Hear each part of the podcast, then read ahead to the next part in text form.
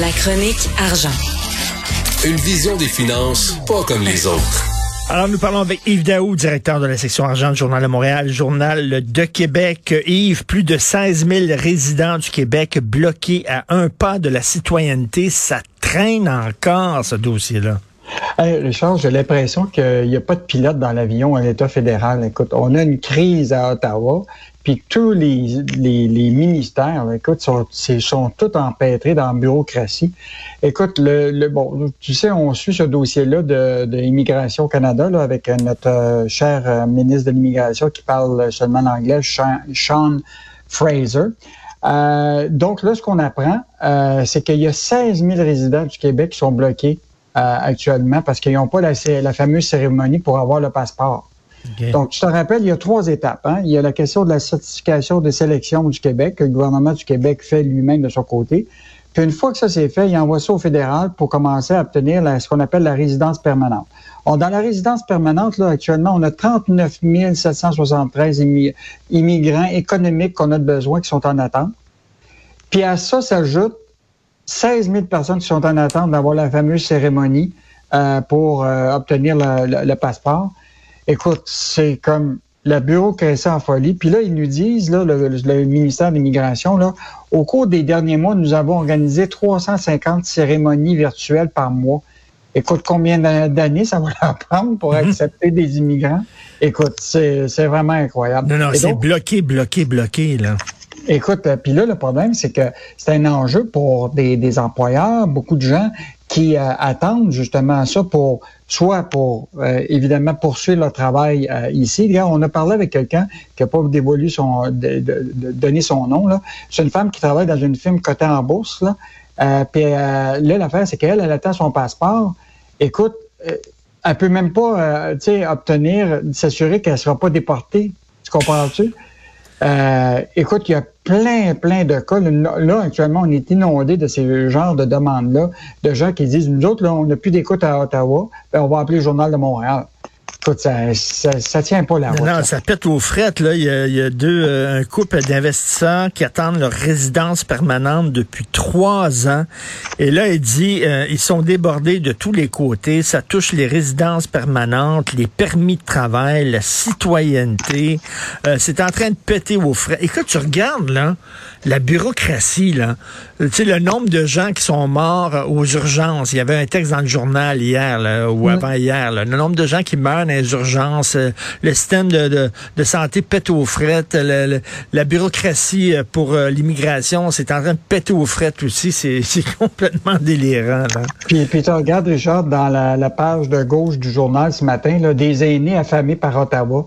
Écoute, un autre cas de, bureaucratie en, folie où ce que le système informatique n'est pas capable de livrer des chèques. Là. Donc, je te rappelle qu'il y a une mesure qui avait été prise par le gouvernement euh, fédéral de Trudeau, où ce que si mettons tu recevais de la sécurité là, de, de, de, de qu'on appelle le supplément de revenu garanti, euh, ben là, tu, recevais ce chèque-là tous les mois. Mais là, il y a beaucoup de des retraités actuellement qui se retrouvent dans des situations où des fois, pour compenser, doivent aller travailler. Or, le problème, c'est qu'ils se sont mis à aller travailler, mais là, comme leur entreprise a soit euh, fait patate ou tout simplement ils ont perdu leur job, ils ont demandé la PCU. Ben imagine-toi que ce petit montant de PCU qu'ils ont reçu pendant des mois, l'affaire, c'est qu'ils leur ont coupé l'équivalent de leur supplément de garantie de revenus. Ben écoute, là, écoute on donne de l'argent de la main droite, puis de la main gauche, on t'enlève de l'argent. Ben, il y a des gens, là, ça représente souvent là, 350 dollars qui leur est coupé de leur chèque de sécurité de revenus garantis parce qu'ils ont été travaillés pour quelques jours. Et là, là tu as, des milliers de personnes au Québec qui, qui, ça, les, ça les touche. Écoute, on parle de 183 000 aînés dans cette situation-là au Canada. Puis ajoute à ça euh, le, le, le, le, coût des produits alimentaires qui, qui, qui sont en hausse. Là. Donc, ça coûte de plus en plus cher se nourrir, puis tu as de moins en moins d'argent. Mais là, le Canada s'est à, à, accepter de régler cette situation-là en prévoyant de retourner 752 millions à ces gens-là depuis plusieurs semaines, plusieurs mois. Et là, c'est reporté jusqu'au mois d'avril. Puis ça, on s'entend-tu pour dire qu'avec la crise qui se passe à Ottawa, ça risque de se prolonger? Écoute, il y a des. Le, cas qu'on a ce matin là, de Bob Petit, qui a 82 ans, qui est un pionnier de la motoneige, il est connu au Québec. écoute, le gars est obligé de couper puis prendre des, des, des, mets congelés. Écoute, euh, c'est vraiment ridicule que ces gens-là. c'est facile de donner des millions. Ça ne prend pas de temps de donner un chèque de millions à des, à, des, à des entreprises milliardaires. Mais là, donner des petits chèques à des gens, là, oui, puis en plus, les affaires de PCU, tout ça, tu le sais, on a donné de l'argent à des morts, des gens mm. qui étaient morts, qui ont reçu des chèques de la PCU. Il y a des gens qui habitent même pas au Canada, qui reçoivent des, de l'aide du gouvernement. C'est encore tout croche. Euh, autre dossier, moi, si j'avais un commerce, là, mon rêve, ça serait d'être boycotté par Rainbow Gauthier parce que c'est bon pour tes affaires. ben, il y a parti la guerre des Tucs, là, mais là, euh, la, guerre des Tucs, c'est prolongé pour... Euh, effectivement, on leur a euh, plusieurs fois aux, à l'entreprise. Évidemment, ils n'ont pas voulu hein, se retrouver dans cette situation-là, même si ça leur, dans, dans leur malheur, il y a un petit peu de bonheur pour eux autres. Là. Mais mettons que ça a été quand même difficile pour ces entrepreneurs-là qui ont vécu pendant, tu sais, quand t'es pas dans la dans l'actualité, là, puis tu es bien dans ta petite business, puis que tu fais tes affaires, puis là, tout à coup, arrive cette situation-là où que le, fameux Bernard Rambaud-Gauthier met une avec les, à l'effigie de la Malbarre. Et là, les gens disent, euh, vous vous avez supporté ce mouvement-là. Puis là, ils répondent par Facebook qu'ils l'ont pas fait.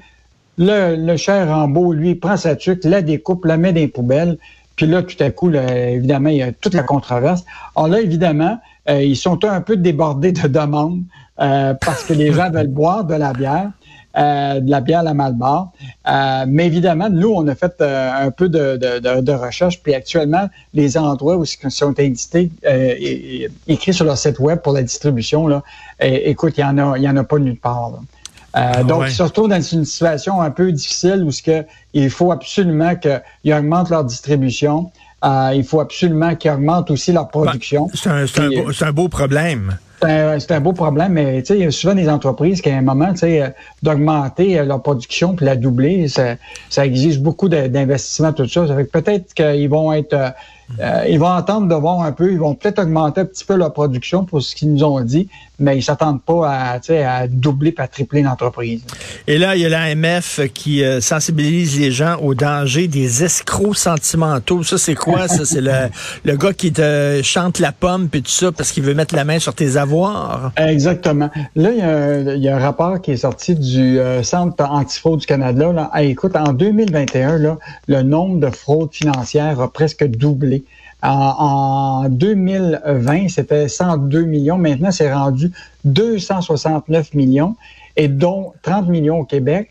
Et la part de, ce qui ce qu'on appelle les escrocs de, l'amour, c'est à peu près 8 un, un bon de 8% Donc, euh, écoute, il y a eu 196 victimes de ce type de catégorie-là.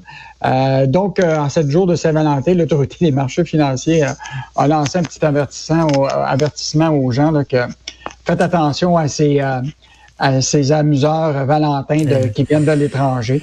Comme chantait, euh, comme chantait Michel euh, Rivard, méfiez-vous du grand amour qui se promène aux alentours dans des habits trop grands pour lui. méfiez-vous de ça. D'ailleurs, euh, Jean-François, notre régisseur, metteur en ondes ici, me rappelle qu'il y a une excellente série là-dessus sur Netflix, justement, les, les escrocs sentimentaux. Là. Donc, il y en a aussi beaucoup aux États-Unis, malheureusement. Et rapidement, écoute, faut lire Michel Gérard. La caisse de dépôt doit se départir du REM? Écoute, enfin, Michel euh, frappe encore sur le clou. Lui, il estime tout simplement que, tu sais, normalement, la caisse de dépôt, là, ce que ça prend, c'est ça prend l'argent des déposants, hein, OK? Qui, dans le fond, euh, annuellement, c'est pas mal tous les, retraités du Québec, puis les, nos sociétés d'État, etc. Puis ils gèrent l'argent, puis ils s'assurent un rendement. Là, la question, c'est que là, ils se retrouvent opérateurs d'un système de transport public. Autant au ben niveau de la construction. Écoute, leur, leur focus, leur, leur, leur, leur, à tous les jours, là, ils sont prêts avec toutes sortes d'enjeux qui sont liés à, à, l'opération, au financement, aux enjeux avec les municipalités. c'est pas leur mandat, ça, c'est pas, leur mandat.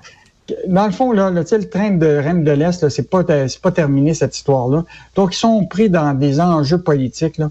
Fait que Michel, ce qu'il dit tout simplement, là, euh, à chacun sa spécialité. La, quand la Caisse se concentre sur son mandat de fructifier l'épargne de ses déposants, puis qu'il laisse au gouvernement de gérer les infrastructures puis le transport public, ce qui serait bien, bien mieux pour la Caisse que, que s'occuper du REM. Ben oui, c'est pas de leur affaire pantoute. Là. De toute façon, on a vu que le REM dans l'Est est en train de vampiriser puis cannibaliser, va cannibaliser les moyens de, de, transport en commun qui sont déjà là.